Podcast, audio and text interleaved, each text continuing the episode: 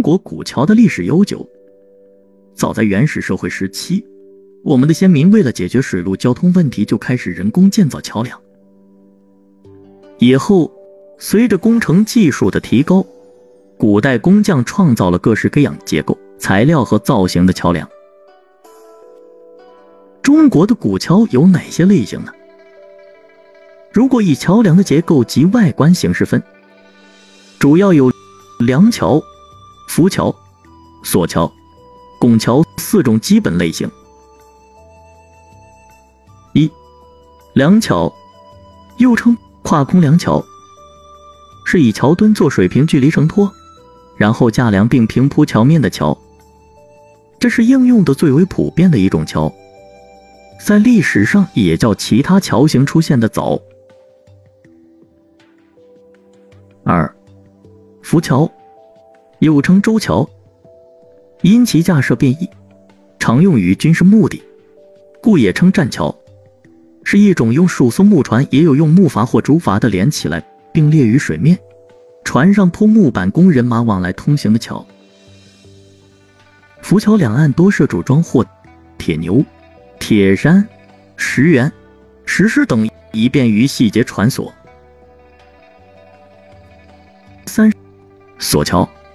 也称吊桥、悬索桥等，是用竹索或藤索、铁索等为骨干相拼悬吊起的大桥，多见于水流急、不易做桥墩的陡岸险谷，主要见于西南地区。四拱桥指在竖直平面内以拱作为主要承重构建的桥梁。拱桥在我国桥梁史上出现较晚，但拱桥结构一经采用便快速发展。成为古桥中最富有生命力的一种桥型。好，接下来我为大家介绍一下中国现存的著名古桥。一，安济桥，又名赵州桥，横跨在河北赵县城南的小河上，建于隋开皇年间，由著名工匠李春设计建造。赵州桥，桥身为单拱。弧形，全长五十点八二米，宽九点六米，跨度为三十七点三七米。桥拱间敞开，拱间两端各建两个小拱，即敞间拱，开创了桥梁的新类型，是世界桥梁工程中的首创，也是世界上现存最大的敞间桥。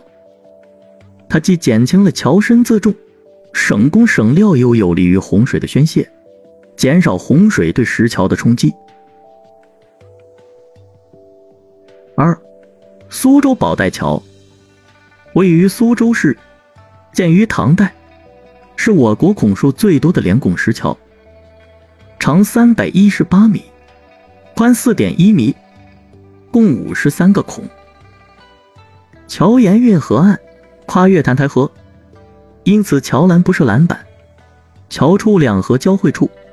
水面浩渺，长虹卧波，极富水乡风光特色。三，泉州洛阳桥，又名万安桥，位于泉州市东，建于北宋。桥原长一千两百米，宽约五米，有四十六座桥墩，规模宏大，是我国古代著名的梁式石桥。桥为当年郡守蔡襄主持建造，工程十分艰难，为使桥基和桥墩石交接牢固，采用了重力固基法，独具匠心，为我国古代重要的科学创新。四，潮州箱子桥，又称广济桥，位于潮州古城的东门外，初建于宋代，距今已有八百余年的历史。是我国第一座起闭式桥梁。